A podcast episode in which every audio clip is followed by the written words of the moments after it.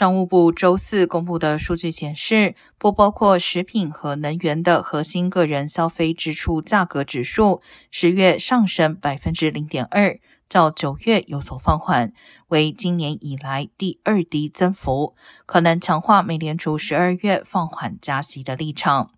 经通胀调整后的可支配收入增长百分之零点四，为三个月来最大增幅。各州发放的一次性补贴提振了十月份的收入。家庭支出的回升表明第四季度国内生产总值开局稳健，但十月份储蓄率降至百分之二点三，为二零零五年以来的最低水平。